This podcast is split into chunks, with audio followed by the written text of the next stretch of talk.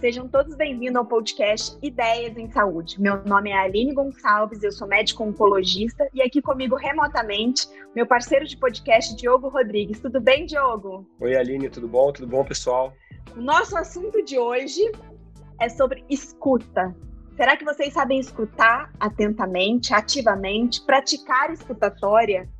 Será que vocês conseguem, no meio de tantos estímulos, criar empatia? E para conversar sobre esse tema, a gente tem experiente na área, um grande pesquisador na área de comunicação, mas só que pelo prisma da escuta. Tomás Brie, seja muito bem-vindo ao podcast Ideias em Saúde. Muito obrigada por ter aceitado o nosso convite. Obrigado e um prazer para mim estar com você, Aline, estar com você, Diogo. Vai ser um, um prazer compartilhar ideias com vocês. Pensando na nossa área de profissionais da saúde, médicos, enfermeiros, farmacêuticos, é muito importante que a gente se atente a essa questão da escuta. Então, eu convido a todos vocês que estão escutando a gente a escutar esse episódio até o final, porque eu tenho certeza que vocês vão aprender muito com essa habilidade. Tomás, para a gente começar, vamos contextualizar e deixar os nossos ouvintes sabendo direitinho quem é você e como que você começou a atuar nessa área, a pesquisar nessa área de escuta. Quem sou eu? A pergunta difícil. Eu sou uma pessoa inconformada é, e revoltada pelos desgastes criados quando não há escuta e não tem comunicação. Para mim, a violência acontece quando as palavras falham. Então, aonde não chegam as palavras, né, ou vai a violência ou vai a arte, né? São duas pendências totalmente diferentes. E como pessoa inconformada, eu sempre fiquei atento a esta ideia. E eu me lembro que foi mais ou menos no ano 2000, na, bem na, na hora que eu voltei para o Brasil, eu tive uma experiência onde eu percebi que eu não era um bom ouvinte. E eu me achava bom ouvinte. Isto que é, uma, é o pior, porque para mim foi um baque, foi um, um choque, um balde de água fria perceber e aceitar em toda a humildade que, puxa, eu não sou um bom ouvinte. E ao mesmo tempo eu percebi que uh, a questão não era minha, o ser humano não é um bom ouvinte.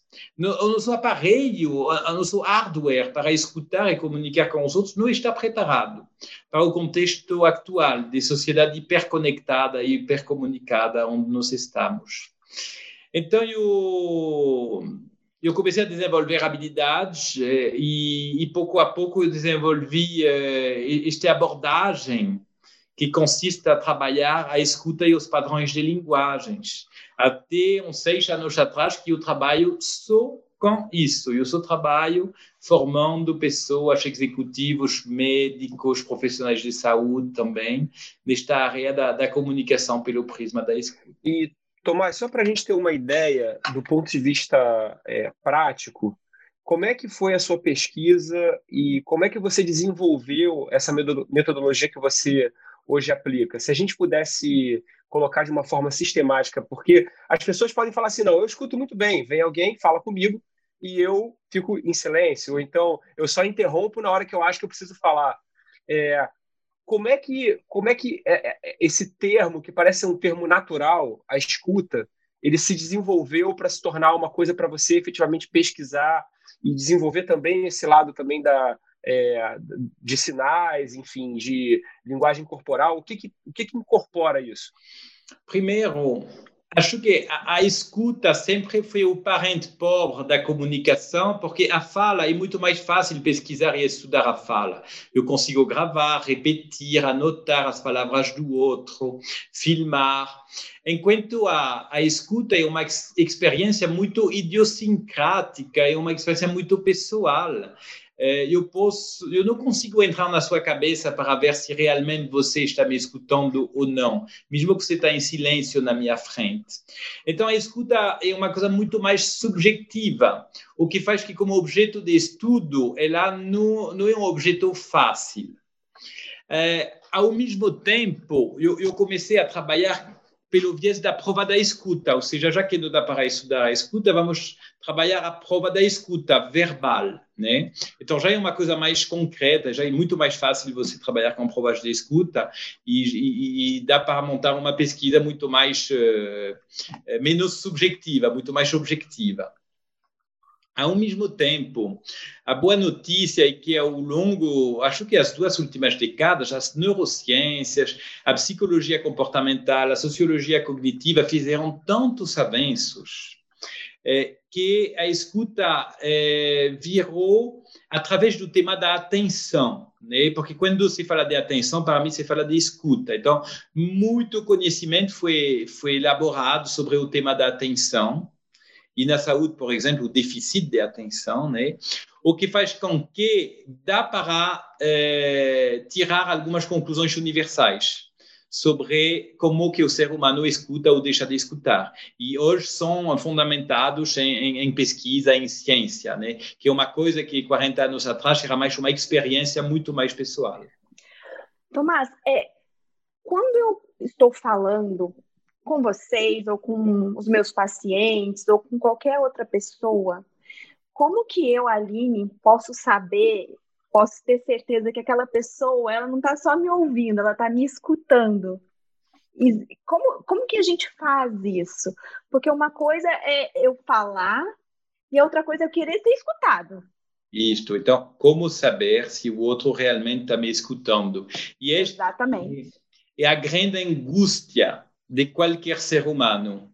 Porque entre aquilo que eu penso, aquilo que eu vou falar, aquilo que o outro vai escutar, aquilo que vai interpretar e aquilo que realmente vai entender, existe um abismo. E este abismo cria uma angústia terrível, porque nunca sabemos exatamente se o outro entendeu ou não o que queremos dizer. Até porque a própria linguagem é extremamente subjetiva, porque cada palavra pode ter várias interpretações dependendo da experiência, da cultura, do ponto de vista de quem está tá do outro lado. Então, a sua pergunta é uma, uma carência, uma angústia universal, porque nós, como seres humanos, nós existimos pelo olhar do outro, somos um bicho muito social. E ser escutado, que você, como que você saber se realmente foi escutado, é uma necessidade eh, primordial, igual que as necessidades da pirâmide de Maslow, etc., etc. Então, é, dito isso, como que eu vou saber que o outro realmente está me escutando? Porque realmente as provas não verbais, é, elas ajudam, né? Então, claro, você pode ficar atento aos sinais não verbais do outro, o olhar, se ele não está falando no celular ao mesmo tempo, isso são, são coisas óbvias. Agora, o meu convite é você da mesma maneira que vamos falar agora que vocês vão dar prova de escuta quando vocês vão, vão, vão estar na coisa, você vai buscar esta prova da escuta. E como buscar esta prova de escuta? Através de perguntas abertas. Perguntas fechadas não dão prova de escuta. Então, eu vou dar exemplo. Perguntas fechadas tipo, você entendeu? Tá certo? É, é isso mesmo? Nós, quanto mais estamos angustiados, quanto mais usamos esses padrões de linguagem, que são perguntas fechadas. E quanto mais sentimos que tem uma distância, quanto mais, ok, está certo, entendeu? Isso mesmo. É, mas isto não é prova de escuta, porque quando, quando a pessoa fala, sim, sim, entendi, você não está mais adiantado, né? Então, quando a pessoa também fala, ah, entendi, compreendo, são palavras tão utilizadas que estão esvaziadas de sentido. E, no fundo, a única pessoa que pode falar que realmente foi entendida, compreendida, escutada é a própria, baseado no feedback do outro. Então, eu vou ter que buscar este feedback. E como que eu busco este feedback? Através de perguntas abertas.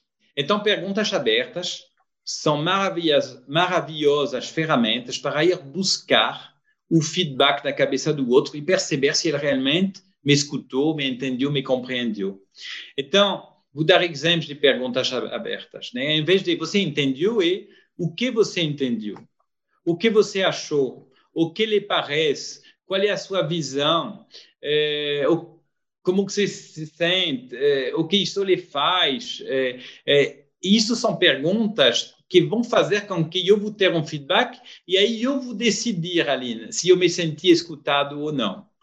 O que, e... Não sei se respondi a sua pergunta aqui. Não, respondeu. É porque, assim, é, eu, sendo médica, né, eu, eu me sinto muito mais preocupada se as pessoas estão me escutando, entendendo o que eu estou falando, justamente porque eu estou conduzindo, eu estou tratando, eu estou cuidando delas, do que se eu estou escutando, porque o fato de eu estar escutando ativamente essas pessoas é, é o meu papel de médica, então depende de mim. Agora, ser escutada não depende só de mim depende do outro estar tá me entendendo. Então, muitas vezes, e o que, eu, que eu sinto que muitos profissionais de saúde têm essa dificuldade é de se conectar com o paciente a ponto do que você está falando, ele está captando, ele está entendendo, ele tá, e, e, e a coisa está fluindo, a, a comunicação está acontecendo. Eu acho isso um grande desafio, é você, é, é, é a gente poder entender, compreender que a gente está sendo escutado e entendido. E este é o vosso papel como médico. Vocês realmente são responsáveis não apenas de dizer as coisas, mas que essas coisas sejam transformadas em ação, né? É, que a delegação. É, e, e, aí vale as perguntas que são como ou o que. Eu vou dar exemplo. Você vai, vai ter que falar com o seu paciente. Então, o que, que você vai fazer de diferente agora que eu falei isso? Então, como que você vai reorganizar a sua rotina agora que nós vimos aquilo, patati patatá? Então, isto são perguntas abertas que vão é, convidar o interlocutor a elaborar uma resposta. E através desta resposta, que vai jogar o interlocutor numa situação onde ele tem que se sentir protagonista, né? Porque a pergunta fechada, ela não coloca o outro como protagonista pergunta aberta, realmente o outro vai ter que assumir e entrar como sujeito da ação na sua fala. E aí você vai decidir se realmente você se sentiu escutado ou não. E, Tomás, em relação a. a... Porque eu acho que para os médicos tem dois lados, como você falou, né? Tem o lado da gente aprender a escutar, é, e eu vejo que os médicos muitas vezes eles já têm um pacote, ou seja, ah, esse paciente tem câncer de próstata, esse paciente tem câncer de mama, esse paciente tem pneumonia, esse paciente tem Covid. É... E aí eu fico esperando que ele fale se ele já teve febre. Aí eu passei, ah, você já teve febre? Não, ah, tá, tá bom. É, teve tosse? Não, ah, tá bom. Teve diarreia? Não. Mas febre você já teve? Não, doutor, já falei que não tive febre. Ah, então tá bom. Porque é, o, o, médico tem esse, esse, esse, esse padrão de pensamento, que é um padrão de pensamento de é, diagnóstico e, e, e, ou seja, o médico é procurado para fazer um diagnóstico e propor um tratamento. É, a grosso modo seria isso. E aí a gente acaba meio que preso nos padrões de pensamento que já estão pré-estabelecidos. É, então tem esse lado, tem esse lado que o médico tem que aprender a escutar e tem que aprender também se ele está sendo escutado, como você falou. Você pode desenvolver um pouco mais. É, acho que a gente pode pensar nesses dois cenários. Na prática, a pessoa que está escutando, você já falou das perguntas. Tem, tem sinais é, físicos, né? Que a gente pode falar de linguagem corporal, a gente pode falar de, de, de é, sei lá, é, sinais concretos que a pessoa mostra, que você pode explorar. É, e você também, quando você está escutando, tem sinais que você pode perceber, poxa, eu acho que eu não estou prestando atenção em nada que esse cara está falando, porque eu estou, sei lá, mexendo com a minha perna, eu estou mexendo no computador, enfim. Como é que a gente pode, na prática, explorar isso? Na sua fala, Diogo, eh, existem tantos elementos que nem sei por onde começar. Então, eu vou eh, deliberadamente voltar no tempo e falar no. E depois, se eu esqueço de responder algum pedaço da, da tua fala, eh, você me, me pergunta de novo. Mas eu, eu quero reagir primeiro quando você falou desse padrão do médico de fazer diagnóstico, porque este é um ponto essencial. O médico foi treinado para fazer anamnese e trabalhar o diagnóstico que é baseado essencialmente em perguntas fechadas. E ele já tem um cenário na cabeça e ele quer verificar se os cenários, o cenário ou os cenários, né, é, vão se adequar a aquele caso que ele tem na sua frente. Perguntas fechadas, na minha visão, eh, eu chamo de, muito de tendência a pensar pelo outro, porque eu coloco o outro num papel passivo, onde ele responde só sim, não, sim, não, sim, não, sim, não, e eu sozinho estou aquecendo os meus neurônios para achar uma solução sozinho. Então, tudo bem. O médico vem, o paciente vem para o médico achar uma solução. Beleza.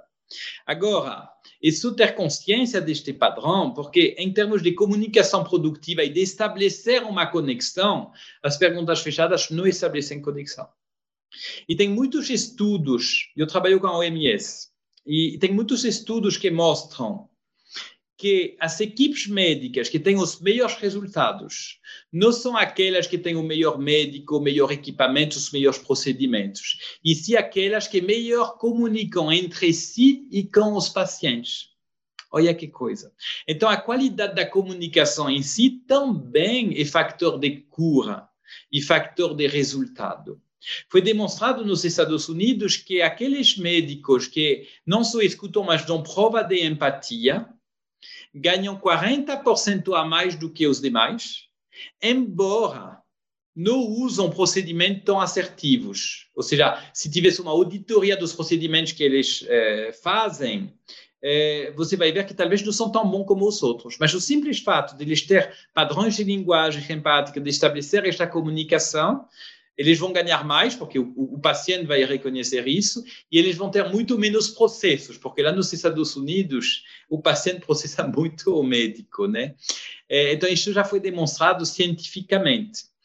E tem mais um estudo que mostra que, em média, nas consultas médicas, o médico interrompe o paciente a cada seis segundos. Seis segundos é muito pouco, pessoal. Então, quando você me falou desta anamnese, deste, deste, deste padrão de linguagem de perguntas fechadas, eu só, só quero chamar a atenção que ele é importante, mas é apenas um pedaço da comunicação. E que a conexão de verdade ela vai acontecer através de perguntas abertas e através de outros elementos que vamos ver depois. Agora, sim, são duas coisas. A Aline estava preocupada em ser escutada, Agora, é fundamental que o médico também escuta e dê prova de escuta. E quando vocês falaram de não verbal, se tem sinais não verbais, tem um monte de cursos sobre o corpo fala, sobre interpretação emocional das microexpressões faciais, dos gestos. É, não é uma ciência exata, talvez o que for mais exato seriam as microexpressões faciais, porque elas acontecem mais rápido que o pensamento.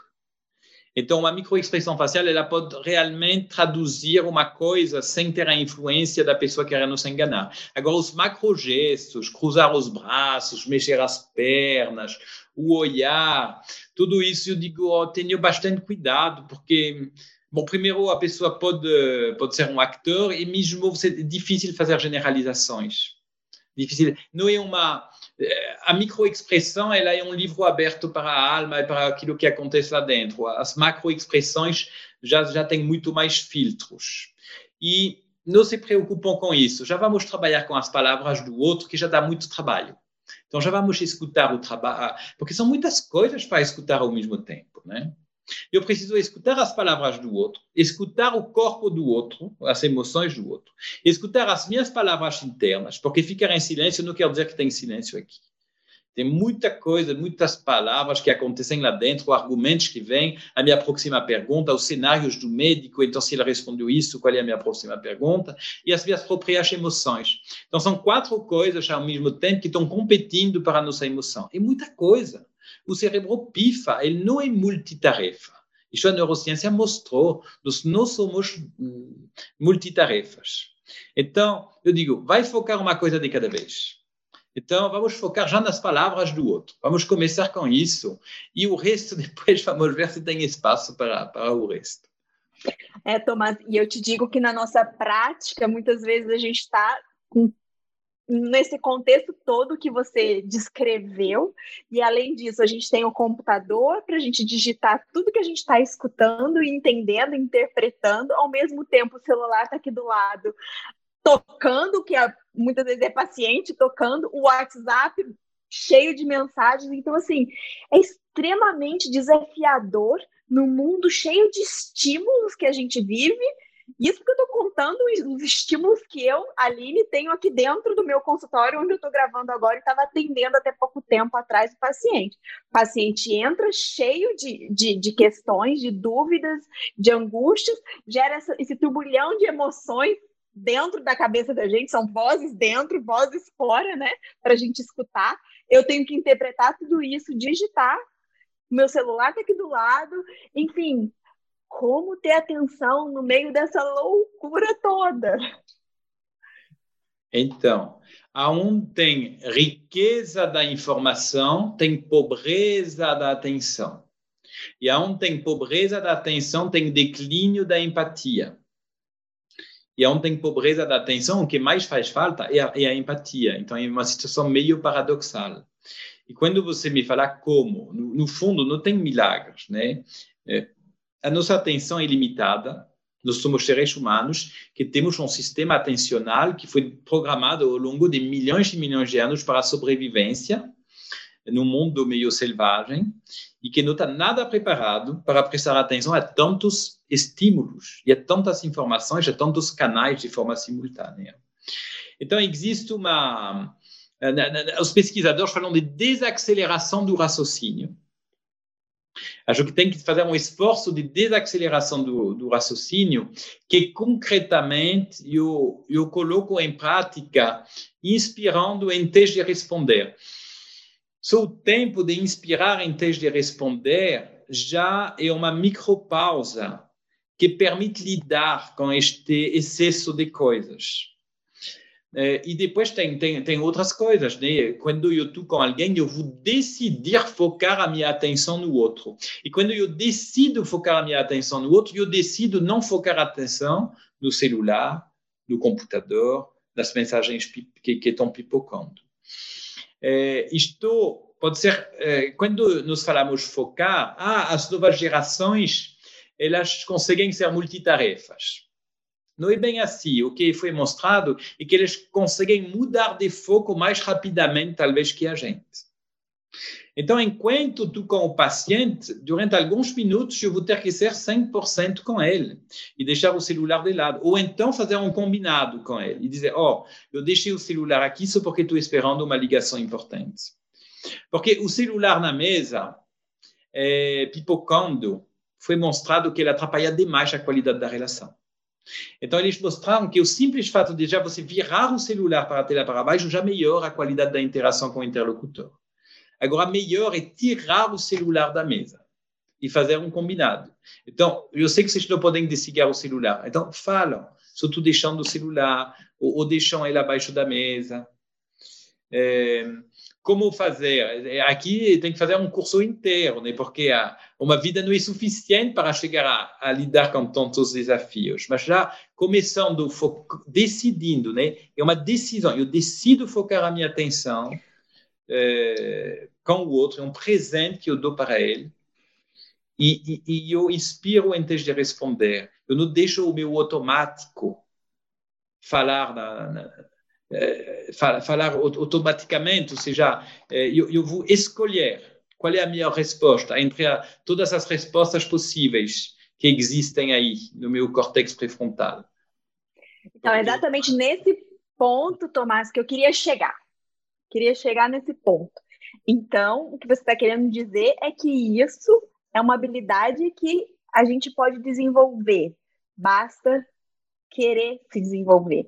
Ou a pessoa já nasce com isso ou dá para desenvolver essa habilidade de focar atenção, de escutar bem as pessoas, de dar provas de escuta, de ser empático. Isso a gente pode desenvolver. Claro, claro, e ainda bem, porque uh, senão eu não ganharia a minha vida, né? é o meu fundo de comércio, né? E, e, eu, eu, eu falo, dá para exercitar né? É uma competência que nós precisamos exercitar e não tem idade, não, não tem limitações. É, a boa notícia é que usando, é, eu, eu, dou ferramentas, né, uma caixa de ferramentas no, nos cursos e nas imersões que eu faço, usando estas caixas de ferramentas, já, já chegamos no, numa qualidade atencional e, e, de comunicação muito melhor, sem ir muito na teoria, isso mudando alguns reflexos. Né? Agora, sim, precisa querer e vai precisar exercitar 20, 40, 60 vezes novos padrões de linguagem de escuta. Porque na repetição que eu vou conseguir substituir automatismos. Né? Estamos falando aqui na comunicação de automatismos que estão ancorados aqui no, no límbico que eu estava falando. Né? E quando eu inspiro, eu dou um tempinho para a informação sair do límbico e, e ir aqui no córtex pré-frontal, onde tem o raciocínio, a empatia, etc. Então, isso requer esforço, por isso que o cérebro não gosta. Então, eu vou ter que fazer 20, 40, 60 vezes. Mas depois de ter mudado este padrão de linguagem, de escuta, de prova de escuta, ele pouco a pouco vai virar automático também. E aí a vida fica maravilhosa. Tudo se simplifica. É, eu, eu antes e o depois, é um divisor de água. É, eu não sei como descrever se não usar esta imagem, né? Tipo, você é miope a vida toda, só que você não sabia, e de repente coloca óculos, e aí tudo aparece nítido. Para mim foi assim, como se eu colocasse óculos nos ouvidos. De repente eu comecei a escutar nítido, a separar as ideias. Eu falo de escutar com o, o, o, o como que se chama do cirurgião? O bisturi do cirurgião. E então quando você começa a escutar, você tem o bisturi que vai separar as ideias, aquilo que ajuda, aquilo que atrapalha, aquilo que faz sentido, aquilo que não faz sentido, aquilo que você quer responder agora, aquilo que você quer responder depois. Então, esta escuta virá cirurgical, virá precisa, nítida, como quando eu coloco óculos e eu estava miope. Então, eu convido as pessoas a exercitarem, porque esta sensação de escutar nítido é, é, é uma experiência maravilhosa.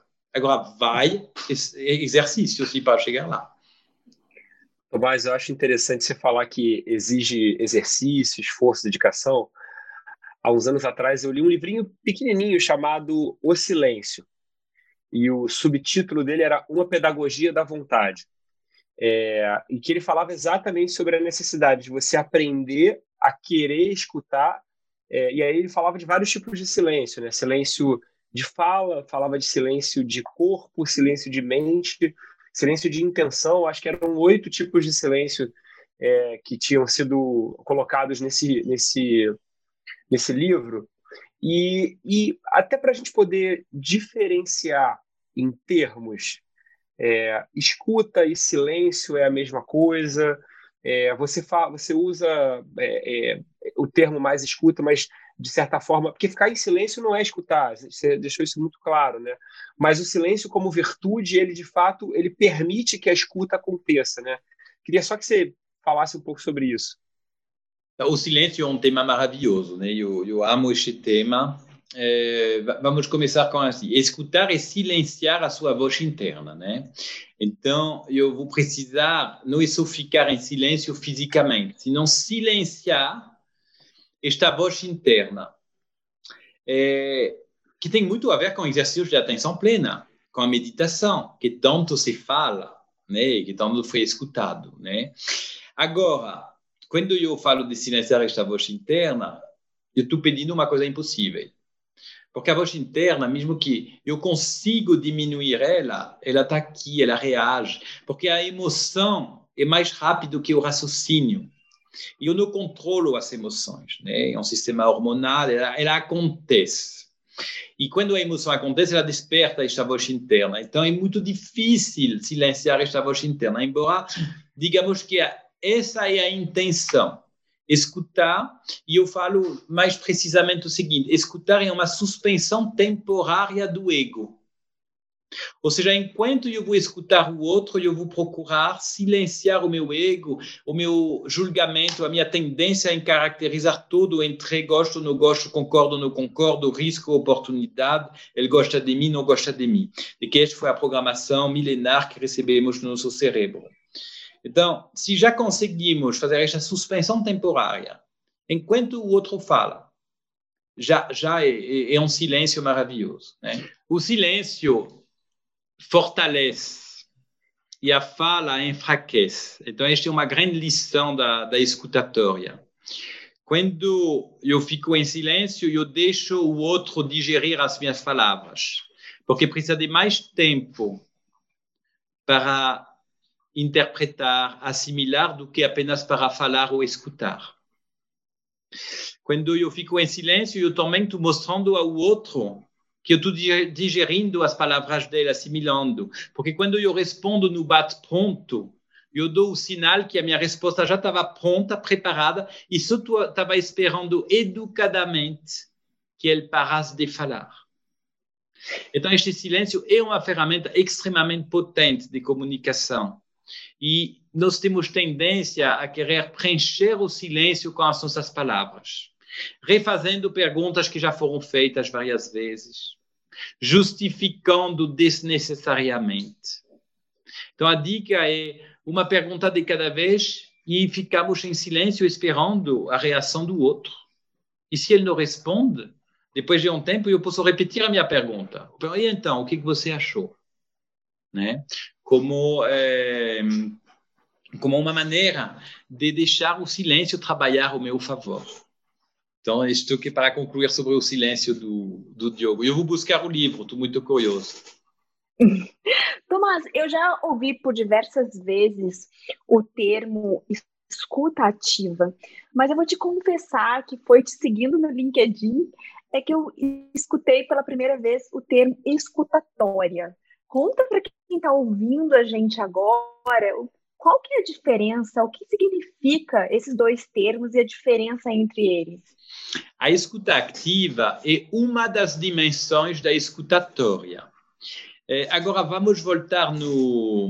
Então, ela está inclusa na escutatória, só que é, quando eu, eu comecei a minha pesquisa, eu incluí outras dimensões que a mera escuta ativa não eram suficientes para incorporar. E aí eu fui confrontado com esta palavra do Rubens Alves. E o Rubens Alves, que dá vida para a palavra escutatória, em um texto onde ele fala: Eu sempre quis fazer curso de escutatória, só que só tem curso de oratória por aí. E acho que é normal, porque todo mundo está interessado em falar, ninguém a escutar. Então, quem fizesse um curso de escutatória provavelmente vai morrer de fome, não sei o quê. A boa notícia é que 25 anos atrás estamos com, conseguindo mostrar que que curso de escutar, escutatória tem e, e, que tem muita gente interessada. Então, eu estou dando corpo a esta palavra do Rubens Alves com a minha própria interpretação, com os meus próprios conceitos. Então, para mim, a escutatória é escutar mais e melhor, tem a ver com a escuta ativa. Só que não basta escutar mais e melhor, ainda preciso fazer com que o outro se sinta escutado. E aí que entra o conceito de prova de escuta, de empatia, de inteligência emocional. E não basta escutar mais e melhor e fazer o outro se sentir escutado. Ainda eu preciso reaprender a falar para ser escutado, para captar a atenção do outro, que é que era a sua preocupação na verdade, você já começou a nossa conversa de hoje desta terceira preocupação, que na verdade seria ter, o terceiro passo, né?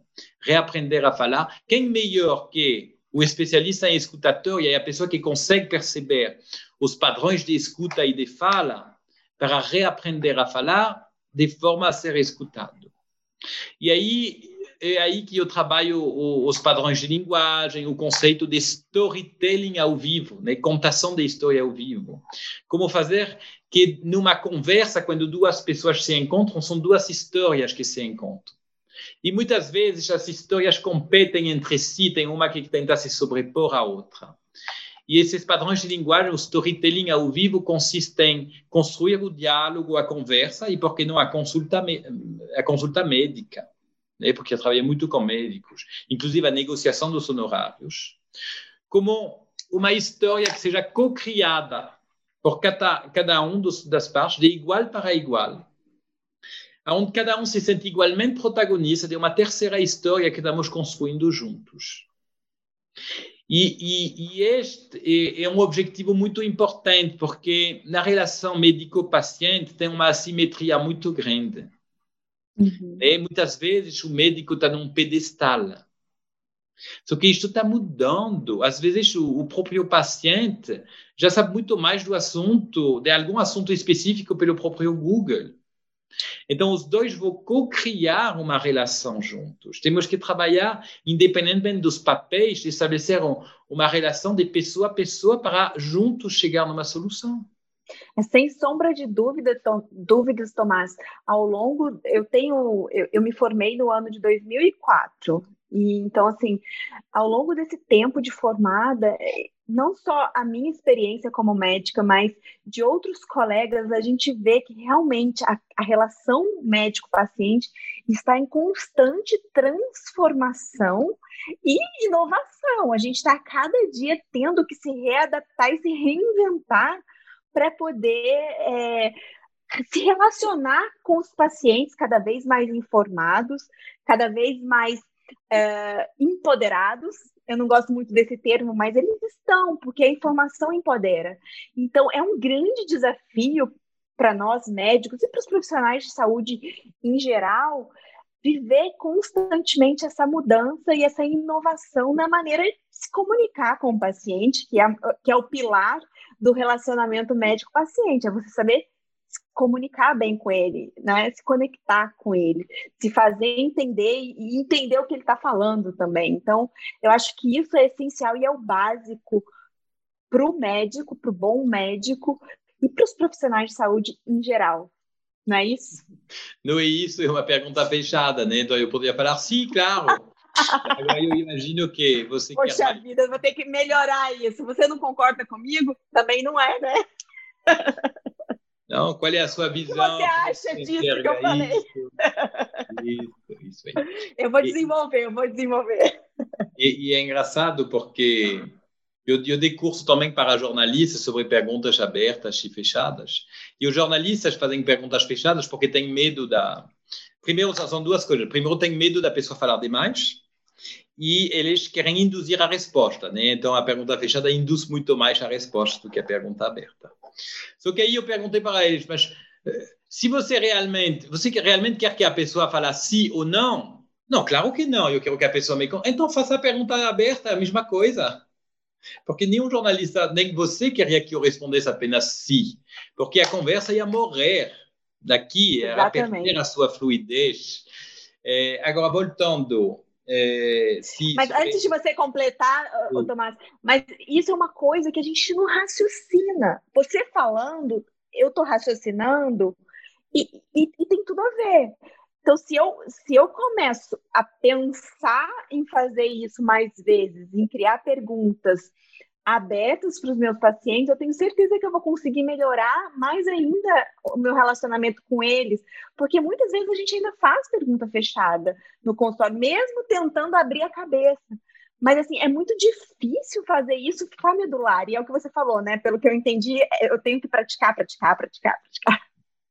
E, e, e, tem lugar para as duas, né? Porque tem momentos que tem que fazer pergunta fechada, né? Você teve febre, eh, você teve, já teve uma operação, então tem, tem lugar para a pergunta fechada. O que eu convido é dar uma importância bem maior à pergunta aberta, porque tem quase todas as perguntas fechadas têm alternativas abertas que não são exploradas e que melhoram. Agora, cuidado, também não se trata de fazer perguntas abertas demais porque pergunta aberta demais também cansa o outro, né? Ah, como você se sente hoje?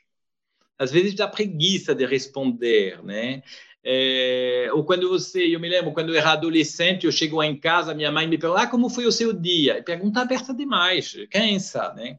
Então, pergunta aberta sim, agora pergunta aberta e específica, né?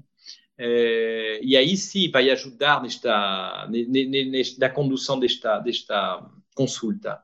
Agora, quando você falou há pouco da recriação desta relação uh, paciente médico ao longo dos últimos anos, eu tenho um exemplo com o Rodrigo Bomeni. É, não sei se eu fiz um podcast com ele, enfim, ele me entrevistou, eu acho que foi uma live, eu fiz uma live com ele, e ele contou que teve uma situação onde um cliente, o cliente, o paciente chegou tão informado e ele estava três ou quatro consultas não conseguindo achar uma solução.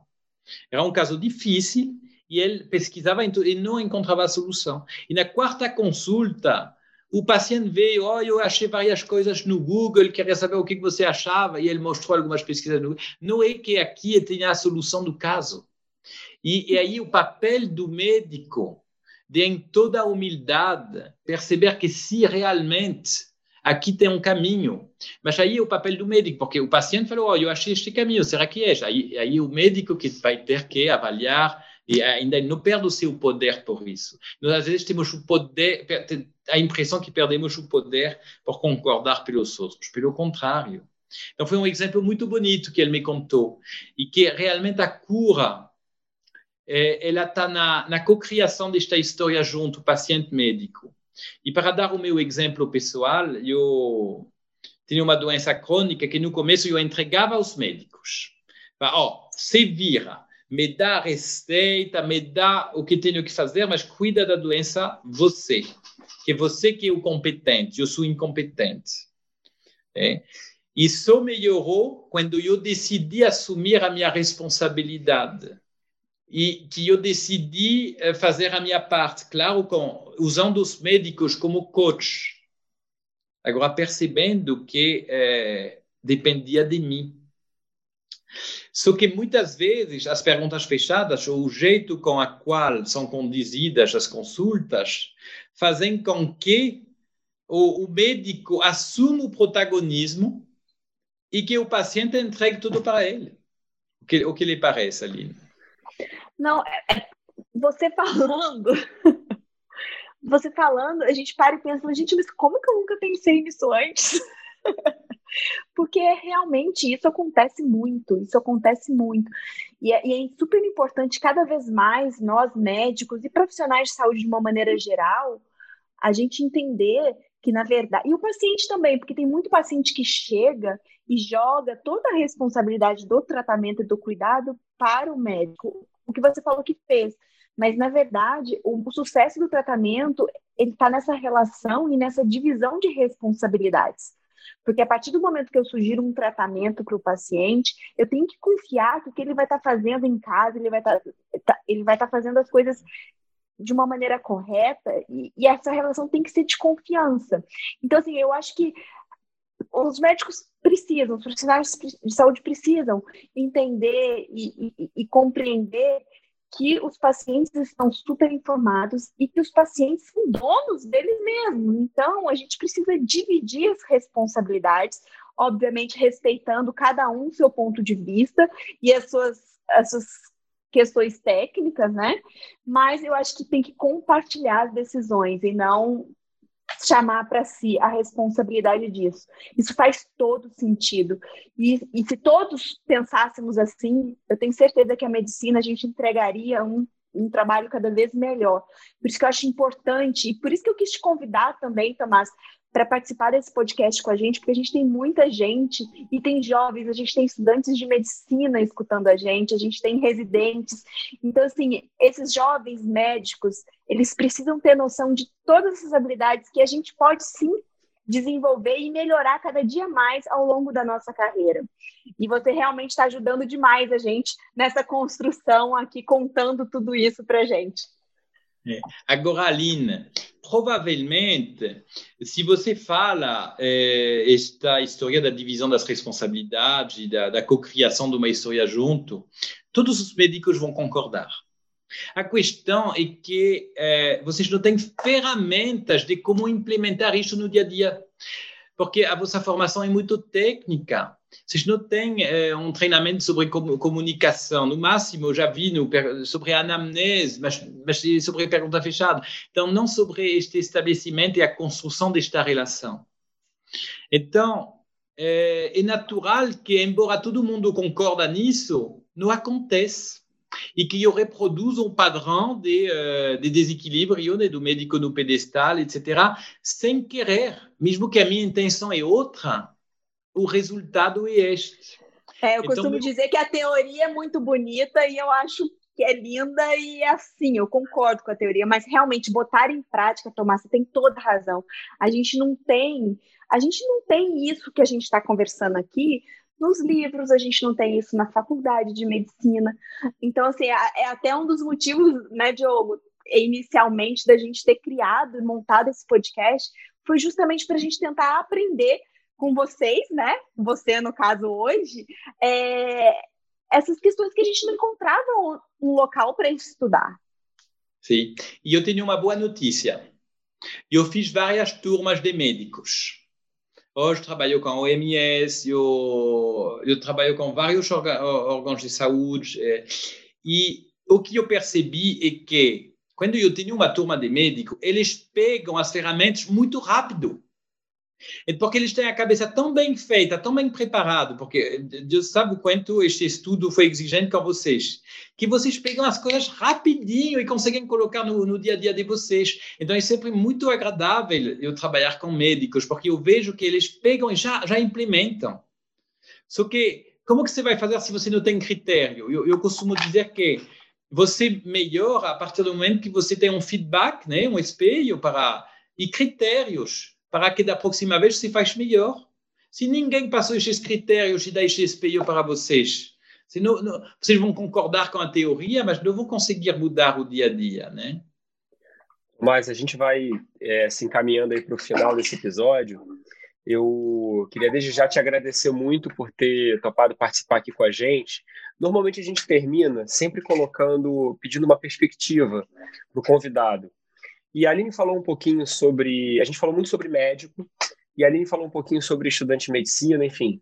É, o, o iPhone, sendo esse novo smartphone, ele tem mais ou menos aí em torno de 13 anos, né? Ele foi lançado em 2007, o WhatsApp foi lançado em 2009, e a geração que, por assim dizer, está é, vi, tá vivendo essa realidade de muita conexão, enfim, são esses novos médicos estudantes de medicina, a gente está falando de mais de 300 faculdades de medicina no, no Brasil, é, eles estão se formando agora. Então, é, como é que você vê, pensando nesses médicos que estão em formação, é, nesses pós-graduandos residentes, esses jovens médicos que estão entrando no mercado agora, é, você vê que a, a, os desafios para eles vão ser iguais, é, os desafios para eles vão ser diferentes, porque para a gente ainda, a realidade de você não usar o WhatsApp, ela faz parte da nossa vida. A gente tem essa memória, embora seja muito prático. Essa galera já viveu isso, ou seja, esse pessoal de 20 e poucos anos, esse pessoal, ele, eles cresceram já com o WhatsApp, eles já cresceram diante de uma tela de, de computador, de computador ou de celular. Qual é, qual é o, o, o conselho que você dá, qual é o desafio que você vê para esse pessoal, para essa geração futura que você está vendo se formar agora? E, provavelmente, acho que o que vou falar provavelmente vai se aplicar a, eh, não sei se só aos médicos. Agora, o fato é que quanto mais tecnológico for o mundo, quanto mais nossa comunicação for mediada pelas tecnologias e pelas telas, quanto mais impecável nós precisamos ser. Porque à medida que tem esta intermediação das telas, o corpo está desaparecendo da relação. Desaparecendo fisicamente, né? Eh, mesmo às vezes temos uma imagem, mas o corpo está desaparecendo. E com ele, estamos perdendo um aliado. Um aliado que transmite intenções, que transmite emoções, que uh, corrige uma palavra infeliz através de um tom de voz, que no WhatsApp desaparece. Que... E, e e quando perdemos este aliado, a probabilidade de ter mal-entendidos, de ter filmes na cabeça, suposições, é muito maior. Então, isto quer dizer que eh, nós precisamos ter muito mais cuidado, muito mais impecabilidade na hora de nos relacionar quando nos relacionamos através das telas e do WhatsApp e que, de alguma maneira, nós precisamos reaprender a expressar aquilo que o corpo deixou de falar. E pode parecer besta, e, ou, pode parecer muito complicado. Como assim eu vou uh, falar o que o meu corpo deixou de falar? Eu nem sabia que o meu corpo falava, agora vou ter que falar por ele, né? Meu Deus, como que vou fazer? É, felizmente, no curso, nós vemos que são padrões de linguagem bem simples, que nós somos bichos emocionais, queremos e sentimos coisas, e que vamos ter que é, falar, às vezes, o que parece óbvio, só que é óbvio quando o corpo está presente, quando estamos olho no olho, e deixa de ser óbvio quando está no WhatsApp. Quantos mal-entendidos eu vejo no WhatsApp, nos e-mails, né? ou nas reuniões remotas. É, agora, eu tenho a convicção que não é uma desculpa e que conseguimos ter uma, uma comunicação de qualidade através das ferramentas que temos hoje e que não é, dá para fazer perfeitamente, né? Não precisa ser Victor Hugo, Clarice Lispector, que eles só por escrevendo conseguiam passar um, um, um universo de subtileza, de emoções, de intenções que nem nós conseguimos fazer, nem, nem presencialmente, né? Então dá para fazer, dá para fazer. Agora precisa de ferramentas, precisa de critérios, e isto começa pela curiosidade que vocês tiveram de trazer alguém de fora para trazer esta nova luz, né? E este encontro entre culturas diferentes e que, que, que, que, faz que a vida se torne interessante. Não sei se respondi, eu viajei meio uh, um pouco aqui. Né? Não respondeu só essa, como todas as nossas perguntas, realmente foi muito boa a nossa conversa, Tomás. É, me deixou mais, mais animada ainda para desenvolver e desenvolver cada vez mais esse tipo de habilidade. Tomás, muito obrigada, muito obrigada. Espero que todos que vocês, que todos vocês que estejam escutando a gente aqui no Ideias em Saúde tenham gostado dessa conversa e tenham ficado com um pouquinho de estímulo e vontade para inovar, para buscar novas habilidades e desenvolvimento de outras é, e de outras habilidades não da comunicação, mas de gestão, de liderança, porque nós seres humanos estamos aqui para isso mesmo, para ir melhorando a cada dia, não é mesmo, Tomás? Eu gostaria de agradecer e, olha, deixar o nosso podcast de portas abertas. Eu tenho certeza que a nossa audiência vai querer bis e eu espero que você aceite o nosso próximo convite. E, e, Tomás, deixa, deixa aqui onde é que as pessoas podem te encontrar nas redes sociais, como podem fazer contato com você também, por favor. Então, Aline, Diogo, eu, eu, eu agradeço muito o convite, eh, agradeço a atenção dos ouvintes, né? que eu sei o quanto temos uma vida corrida e, e escutar um podcast e dar um, um tempo. É, então, eu, eu, sou grato para este tempo que vocês terão esta conversa. Eu quero um bis, sim, porque eu imaginava que íamos falar de como anunciar uma notícia difícil para os pacientes. Nem deu tempo de chegar lá, né? Então, vai, vai ter que ter bis mesmo.